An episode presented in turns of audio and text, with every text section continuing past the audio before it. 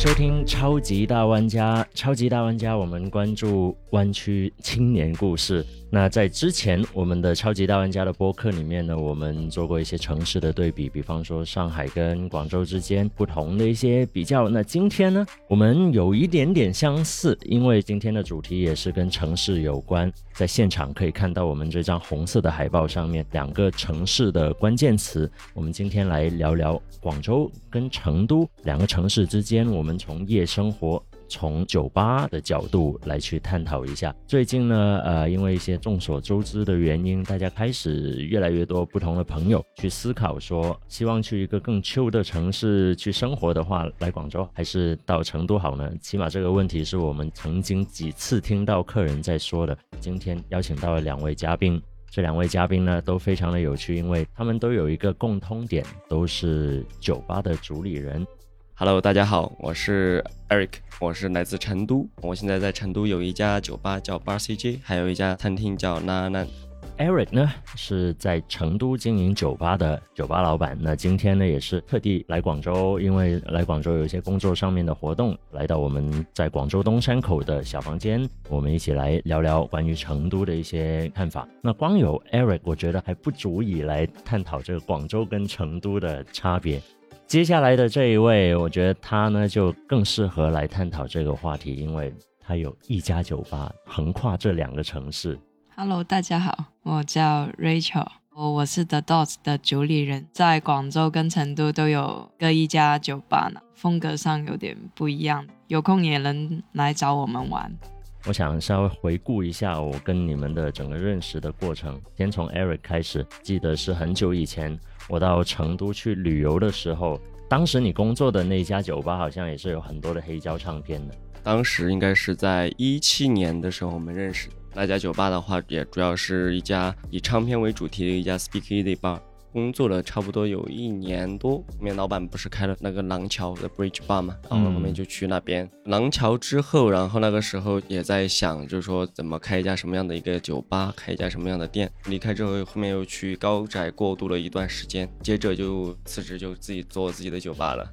嗯，对，你的酒吧是在在成都，成都的太古里旁边叫东升街啊，东升街很小的一家社区酒吧。那 Rachel 的酒吧跟他的位置就还是蛮接近的，嗯哼，也是在太古里附近。对，太古里附近，可能我去 Eric 那里应该两公里的样子，差不多，邻居算是邻居，是的，对，是邻居。太古里周边都是酒吧非常多的地方，是吗？对对对，很聚集。Rachel 呢，我也是认识了蛮久了，因为从 Rachel 在广州上一家还不叫 The Dot，是在另外一家酒吧叫方糖的时候，我们就已经认识了。对，插个小插曲，就是我去成都才发现，成都也有一家叫方糖。方糖糖。对，方糖，就是变 club 的那一种。对，那时候的话，第一次尝试开酒吧，就觉得说很喜欢美式的一些风格。那时候也受到一些文化上的影响，呈现方式还是比较偏美式复古的一个感觉。对，现在的话就是 The Dot 比较欧式一点，欧欧式的咖啡鸡尾酒吧。嗯。对，那今天呢，我们一起这个整个对话在东山口的线下，具有一个人跟人之间面对面交流的一个录音室里面。如果呢大家有兴趣的话，也可以在我们录音室面前的椅子上面稍微坐一下，听听我们整一期的节目。你们听到的这个是 live 的现场版本，有可能会听到一些我们在剪好的节目里面未必会出现的彩蛋。来到广州呢，我也是要问一下 Eric。成都人来到广州，对这个城市的感觉，你会怎么形容你这几天对这里的感受？感受吗？风很大，雨很大，风很大，雨很大。对。然后另外一个就是天气变化挺夸张的。我记得我来的当天，其实温度还还挺热的，非常热，非常热。昨天出门不到五分钟，我的那个裤子就湿完了。啊，对。今天出门，哇，这个天气真好。对，今天也是幸好天气比较好，但是昨天呢，同样的时间，因为我们昨天也有另外一档节目在录嘛，嗯哼，准备开始录之前，突然间天就黑了，然后就开始了倾盆大雨。是的，另外一个的话就是它的相同之处就是成都和广州，它其实都是一个蛮有故事性的一个城市。第二个的话，它也是蛮有一个自己本土文化很多的一个多元素的一个地方。那它不同之处的话，就广州它更靠近港口一些，所以它得到的一些讯息啊，或者说一些比较国外的一些东西，他们可能会更先了解到。那相比成都的话，它是一个包容性很强，且就是 local 一点、接地气一点的那种感觉。相比之下，是这个是我对这两座城市文化不同的一个点。OK，那这个问题我又换一个问法来来问微丑了。作为一个广州人到成都开酒吧，那你觉得 成都给你的感觉是怎么样的？成都给我的感觉，嗯，很大胆。我感觉说，你如果喜欢任何的文化，在成都你都一定能找到朋友。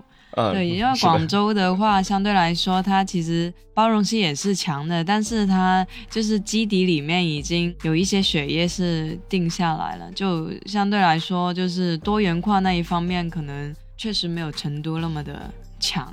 对对对，嗯，对 那为什么当初你会想到？当你的分店要开的时候，选择一个新的城市，会选择成都呢？广州其实那时候也有考虑过第二家开在广州本地，但是我会觉得说成都也是一个非常新鲜、具有活力的一个地方，然后它是一个很具有创造性的一个土壤，所以我也很希望说，哎，我们能不能够在别的城市去做一些那个城市属性的一个鸡尾酒吧呢？所以成都的店跟广州的店的那一个调性是截然不同的。嗯，对，呃，那边比较。比较 underground 一点，比较地下一些电子音乐。对对对，快。对我作为一个也算是音乐行业从业者吧，现在确实从音乐的角度，成都的整个地下音乐的气氛，对，还蛮活跃的。对，它的嘻哈文化、街头文化，就年轻活力会比较更多一些。在成都，它的酒吧的元素也是很多元化。当然，我不知道在广州这边是什么样的。成都的话，像他们有，比如说 pub，好像刚刚瑞秋讲到的方糖，他们就比较偏 disco 风格，还有一些比较偏说唱嘻哈的，嗯嗯，然后还有一些像 lounge 啊、jazz 这种风格的都有。还有他们会请 DJ 或者专门去打碟，有几家酒吧还蛮不错的，像那个 Axis。对对，因为我觉得说成都想听任何音乐品类的一个需求都可以满足到。对，记得当时去成都的时候，你跟我说，哇，春熙路就太古汇周围一圈就已经有，用现在的话来说，可以是可以说卷吗？很卷，很卷。就我记得我当时是。二零一九年，当时准备开酒吧的时候，大概大大小小有去统计一下，从春熙路一直到宏记新路，现在就是那个拉比亚多他们附近，大大小小加起来就是鸡，我们就不说其他，就说鸡尾酒吧，大大小小卖鸡尾酒的差不多有六十多家，还不加卖啤酒的。然后那后面后面就是二零年疫情的时候，应该下半年开始吧，一个是鸡尾酒。然后另外一个是咖啡，基本上我所了解的咖啡是每天平均三家。鸡尾酒吧的话，现在来说应该差不多也是七十多家吧。我隔壁那条青年上街就将近有二十家酒吧了。青年上街非常聚集，对酒吧的话非常聚集，很恐怖。对对对。呃，微丑会觉得在广州容易一点，还是在在成都更卷一点？哎呀，说卷这个东西，我觉得全国都很卷啊，都卷都卷，都很卷。对对对，你们是酒吧老板嘛？你们每天都在酒吧里面面对那么多的客人，总体而言，你们从客人身上有觉得两个城市的人性格有不同吗？或者说人的状态？嗯，我觉得就是我先说一下成都的。成都的话，可能就是说，因为我的酒吧主要是靠近太古里。太古里就是号称成都宇宙的中心，真的。然后宇宙的中中心，时尚的中心，他们就有很多年轻人会以拍照打卡为前提来做这个事情。因为我的那个区域，它的属性就是一个比较更旅游一点、更旅游、更旅游的一个一个地方，而且呃，就是年轻人会比较活跃的一个地方。其次的话，就是那边因为还有一个就是我的背靠着是九眼九眼桥。那九眼桥那边的又是另外一波属性的客人，就是大哥啊，然后要不就是喝啤酒的客人，他们相比较就是会比较随性一些，一来就是可能会说有没有纯的，或者说有没有啤酒啊这种。嗯 嗯嗯嗯，再加上我的我我们酒吧是禁烟，所以就是我们在很大程度上面会拒绝这帮客人。我来这广州其实也是基本上每年来一次嘛，这边的客人相比之下的话，鸡尾酒文化发展度的话，相比成都它更早一些。成都的鸡尾酒文化其实也是在近几年开始慢慢的膨发出来，然后这边的话的。接受度可能会更多一一来，我看他们这边的很愿意去尝试一些不一样的。我去到成都之后，我会觉得说，成都客人可能就是受日本文化影响还是蛮厉害的，就是包括说餐饮也好，酒吧板块也好，所以我会觉得说，成都其实对于鸡尾酒来说，有一群客人是愿意接受新的东西，很大胆；有有一群客人的话，还是非常的喜欢喝经典。嗯哼。我觉得广州的客人他知道自己要什么，但是他不会愿意爱尝新的。OK，就比较比较的保守一点。对对对，会觉得说，哎，对吧？八九十块一一杯鸡尾酒，我不能就是踩雷，我不能是吧？我不能。感觉现在都不止八十八九十块了。差不多这个均价，差不多。蛮有意思，我发现你们两个仔细听你们的答案，好像都蛮不一样的。对，那可能因为我们客户群体不一样，嗯就是在的地段，我们可能要来的客人就是得专门来的。对我那边主要的还是游客，就像我们店里面有款鸡尾酒叫成都一夜，就 One Night in Chengdu，然后很多人就是从网上就看到这杯酒，我要专门来打卡这杯酒，我就为了这杯酒要来你酒吧。他觉得好喝，他会立马就是发朋友圈，发那个小红书，然后告诉他周边的朋友，这边有一款用花椒油做的鸡尾酒，然后我他就会有那种猎奇心态，我要来试一下这杯酒到底是什么样的。是，我觉得花椒这个是我印象很深的，之前在你的酒吧里面也喝过有花椒味道的酒，我觉得是很有成都特色的。我觉得微丑其实也在你们成都的店里面做了一些很广州的。嗯呃，用广州的一些元素把它放进去鸡尾酒里面。对对。你会选择用什么样的一个方式去表达你所认识的广州文化呢？在鸡尾酒这个点上。比如，嗯，装饰呈现上面会用了一些蒸笼啊，然后会点心的对点心的一个感觉，然后会，哎，在材料方面可能会尝试用潮汕的一些油甘酒、油柑利口酒，然后还有佛山的一些玉冰烧呀，就是广东比较常见的一些当地的酒款，然后再结合在鸡尾酒里面去做，人家会觉得说，哎，这还蛮有趣的。然后还有一些冬瓜汁啊什么的。广东吃的元素是是是，嗯对。说到吃这个，我觉得两个地方也是非常大的不一样，因为到成都就是走在路上就是一股花椒的味道，就是香料也蛮多，火锅味，火锅味。对，你现在习惯吗？在成都，你吃辣吗？不能吃辣，但是我现在会自己做红油了。哦，对，有学习，有学习，有学习。嗯，对对。Eric 吃辣的对吧？在成都，我其实吃的还蛮少的，因为我都我肠胃不好。在这成都、四川这一部分，它主要是以麻辣为主，它是以这个麻辣的这种香为主，只是其中就是说这个川菜的一一小部分。我觉得这边的饮食还 OK 了，就是就是很清淡，就是尤其是头天晚上喝了酒，然后第二天来吃个早茶。说到夜宵，这个其实也是提到广州的夜晚的时候，其实夜宵就是一个很重要的一个对对对，嗯哼，对，是我现在已经很少吃夜宵了。你有吃夜宵吗？我我我每天都有吃。我那个酒吧四面八方都是餐馆。类似于那个夜市的里面开了一家酒吧，相比之下，就是在成都，它的夜宵的话，要不就是一些呃面条、路边摊，啊，要不就是烧烤，啊，还有一个老妈蹄花，哦，对对对，很好吃，很醒酒，说的我都饿了，这个下午三点多的时间我已经饿了，然后然后然后我昨天有去吃潮汕粥，还有个叫那个生椰。生生腌还是生腌啊？生腌的那个，对对对对对对，就是他做用那些虾呀、海鲜啊之类的，跟在成都或者在四川的夜宵的就是不一样的一种风格。两个城市有不同的一个性格，也很好奇。作为一个酒吧的主理人，从创业的角度，或者说从经营一家酒吧的角度，你觉得哪边会更有挑战性？我觉得两边的挑战性不一样。就是如果是广州的话，可能因为历史文化的问题吧，我们非常注重性价比了。对，所以所以我觉得说你在 你你在考虑一个产品的好与坏的时候，你还得考虑这一个东西的成本啊，卖多少钱啊，这个是非常重要。就即使说鸡尾酒不是我们就是光需的一个东西，对对，那这个东西还是得要考虑在里面。就我们心中有算盘，我也是很清楚。对对，然后成都的话，我觉得就是得要够大胆，得要够好玩出格。对，呃，我觉得 Rachel 这一点说的挺对。他第一个就是你要有想法，第二个就是视觉效果，这现在叫 V V I。嗯，他很注重你的概念。对概念。其实成都是蛮注重然后其次就是你的故事，然后第四个就是你要有一些传播力。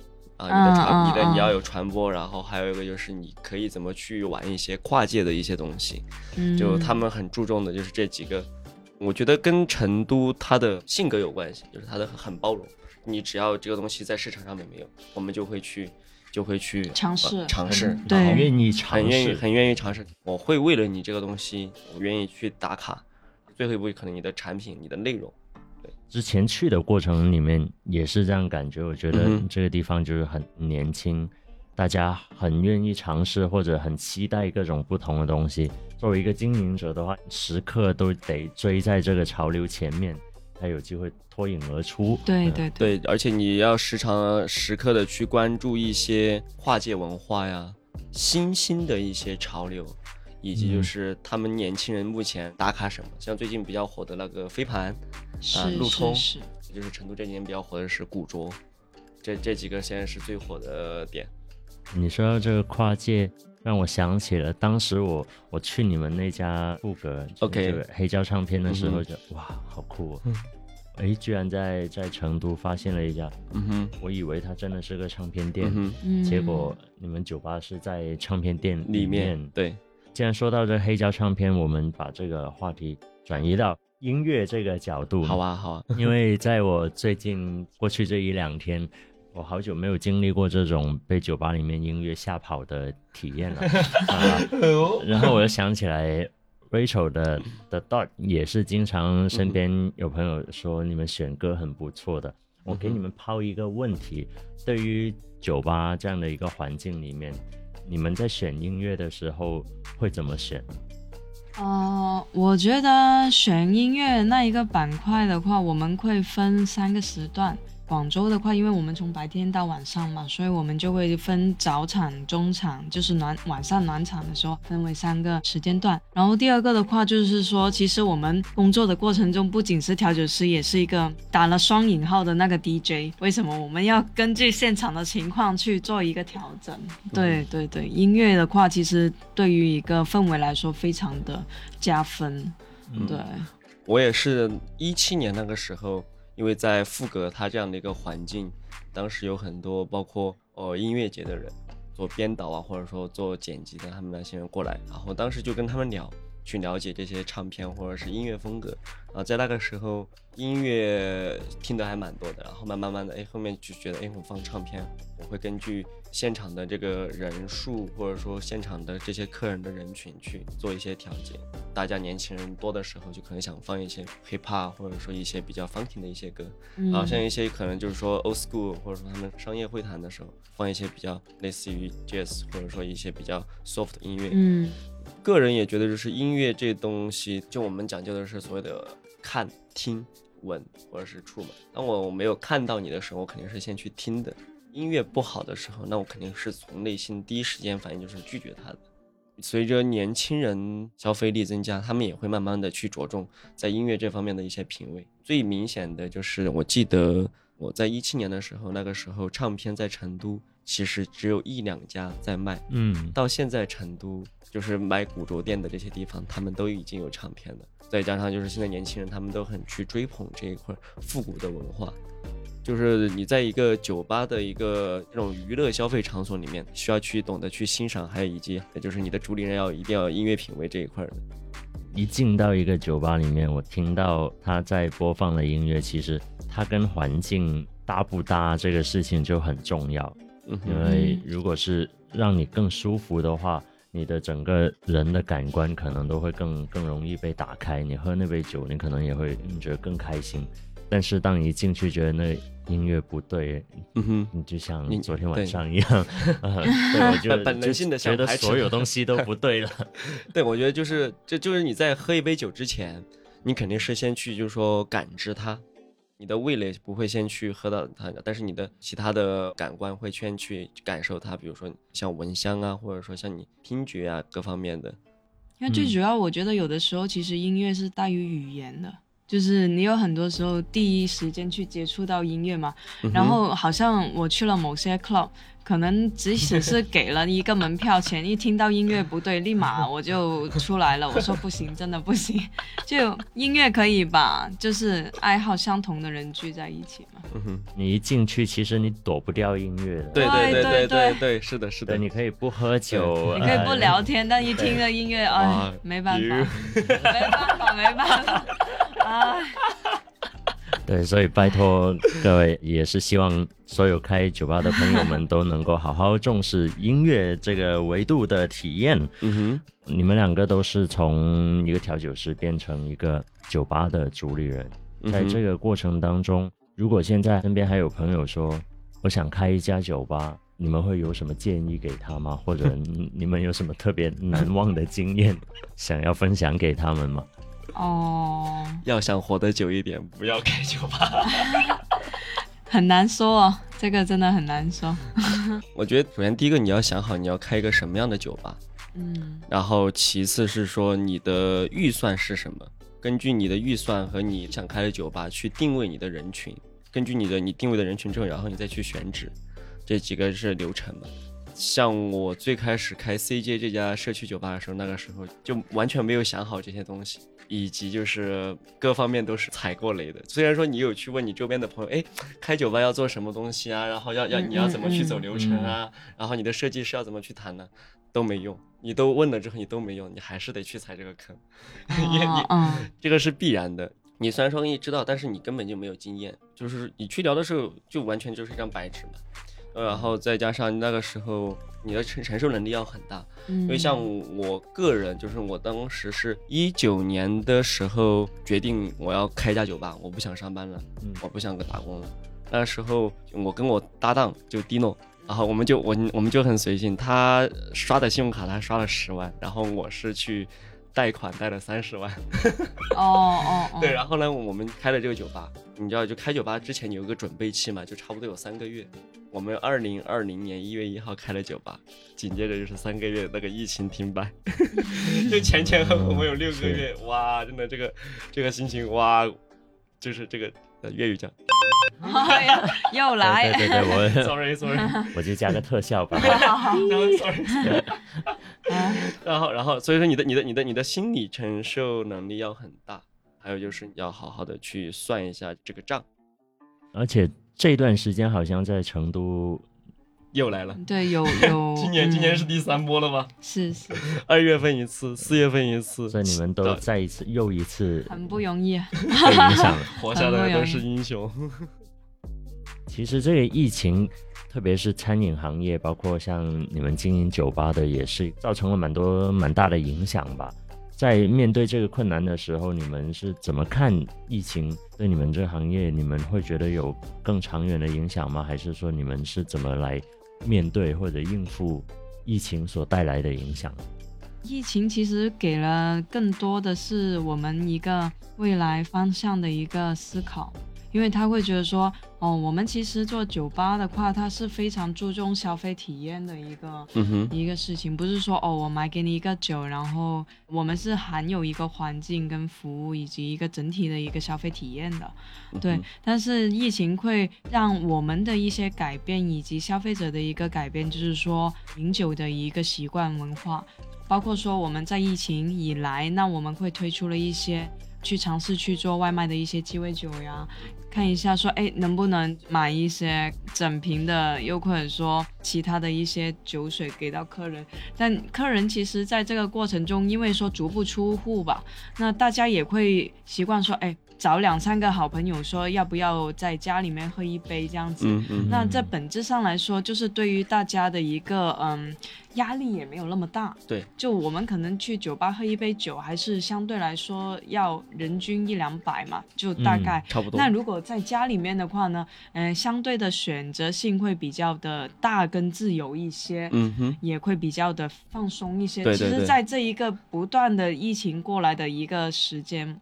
嗯，那一个消费习惯已经产生了非常大的一个变化。对，所以我们其实也在考虑说，嗯，除了线下的一个动作，能否就是做一些嗯线上的一些变化？对对对，就是我们去思考的东西。对，这个我觉得就是像刚刚我们提到，就是说，如果说你要准备开酒吧的朋友的话，你可能还要去想一下你的线上的一个经营。以及就是你线上的传播度，因为现在疫情的不稳定性，那你的投入是不是在你的可控范围之内？其次就是说你投的这些钱，在成都来说的话，你要花很多的设计和装修这一块儿，那你在这一块的投入性，你是不是要比例要不要稍微调整一下？可能就是这个东西怎么讲，就是如果有一天你的酒吧经营不下去，那这个东西也不能变现。对，作为经营者来讲的话，你可能需要更想到一些更广的一些经营范围，就像我们刚刚说到的 home park，还有一个是在酒吧和一个环境的体验。现在在成都来说的话，有很多的一些路边摊，就是他就推个小车在卖卖一些鸡尾酒，最近就很火。然后还有一些就是露营的方式，还有几个就是说我们做一些市集的方式。去就是说你怎么让你的鸡尾酒的传播度、便捷度以及成本还有价格，在一个你的可控范围之内，以及让消费者接受的更多一些，就是这个是我觉得是在疫情的时候我们需要去多方面去考虑的。嗯，这半年时间下来哦，蛮多的朋友之前在其他的城市生活，比方说像上海，比方说像北京。那在今年，越来越多的朋友开始去思考，到不同的城市去生活。经常也被大家说，广州跟成都都算是蛮 chill 的城市。对啊，你会建议他们到哪里？嗯，我觉得两个不一样。那当然我不知道，呃，我们从从最根本的这个角度出发，就是房价。对对对，那确实是这样的。就是我我我我只能说，就是我目前去过的城市来说。呃，成都的房价应该算我我了解里面最最便宜的吧。嗯。但是呢，成都有一个政策，就是前提要买够多少年的社保，然后你才能有资格去摇号买房。广州其实也是的。哦，我以为都是这种一栋一栋的。没有，你太夸张了。对。嗯。对。成都需要就是控制你的一个买房的那一个数量嘛，对所以就是他会他在这一块控制的还蛮严格的，对政策上面会比以前更加的多，然后而且他目前有一个政策叫人才引流嘛，你如果说你是大学本科文凭，好像是你就可以直接去申请这个成都落户，可以落户之后，然后你就可以有资格买房，但这个东西，哎，它好像是只能落户在高新区，我记得是。就是你的生活成本来说的话，可能会相比广州这边更低一点。我不确定这边房价跟就物价来说，确实是成都会比较的好一些。相对来说，广州的话，我觉得这边出国可能会比较便宜一些。就正常情况来说的话。像你刚才所说的，广州因为它是靠近港海的一个城市，对对对对，所以就是说疫情不影响的情况下，我们去国外的话，其实是比较近跟方便的。对对对对对对对，这个是我觉得是两个城市的不一样吧。对，但是我就觉得说，在成都，我会感觉说，成都的周边非常漂亮，九寨沟它有一些很分明的大自然的一个调色盘。对，哎，这边叫猴塞雷。嗯，是这样讲吗？最近新学的粤语。OK。因为成都它为什么这么多年轻人以及就是游客会去，是因为它是在西南来说，它是一个枢纽。大部分的人，他们如果要去，比如说藏区，或者说那个国道，或者是一些比较小一点的城市，他们要先飞到成都，先到成都再去中转，再中转，就是比如说坐大巴或者说自驾，然后对它的它的大自然的一些以前的一些东西会保留的更多一些。像这种旅游旺季嘛，都是一些年轻人他们会去，呃，会去会去旅游啊，或者说徒步旅行。是是，对于年轻人从事业的发展空间的话，成都会是一个好的选择吗？我个人不觉得是一个，因为是这样的，就是就是怎么讲，就是说少不入川，老不出蜀。对，就是就是就是少不入川，老不出蜀。对，就是就是成都真的是太安逸了。就相比你的生活来说，你的生活成本就很很便宜，所以你可能就觉得，哎，就这样，就是差不多就 OK。但相比之下，你在你在广州这边的话，或者说在其他城市来说的话，你如果说年轻有点压力，他的动力也会更大，以及就是在这边接受的讯息和文化也会更多一些，然后也会更快一些。年轻的时候可能更建议大家多出去走走，多出去逛逛，多出去看一下，哎，外面的世界，然后你会找到，哎，哪一条路可能是更属于你自己，或者说你更适合去发展哪些职业啊，或者说文化去深究它。我个人是这样，让我，觉得的。我的想法有点不一样。OK，对，因为我是觉得说，呃，我我们在工作的过程中不断去探索嘛，去探索说，哦，怎么样是适合自己的一个方式跟一个角度。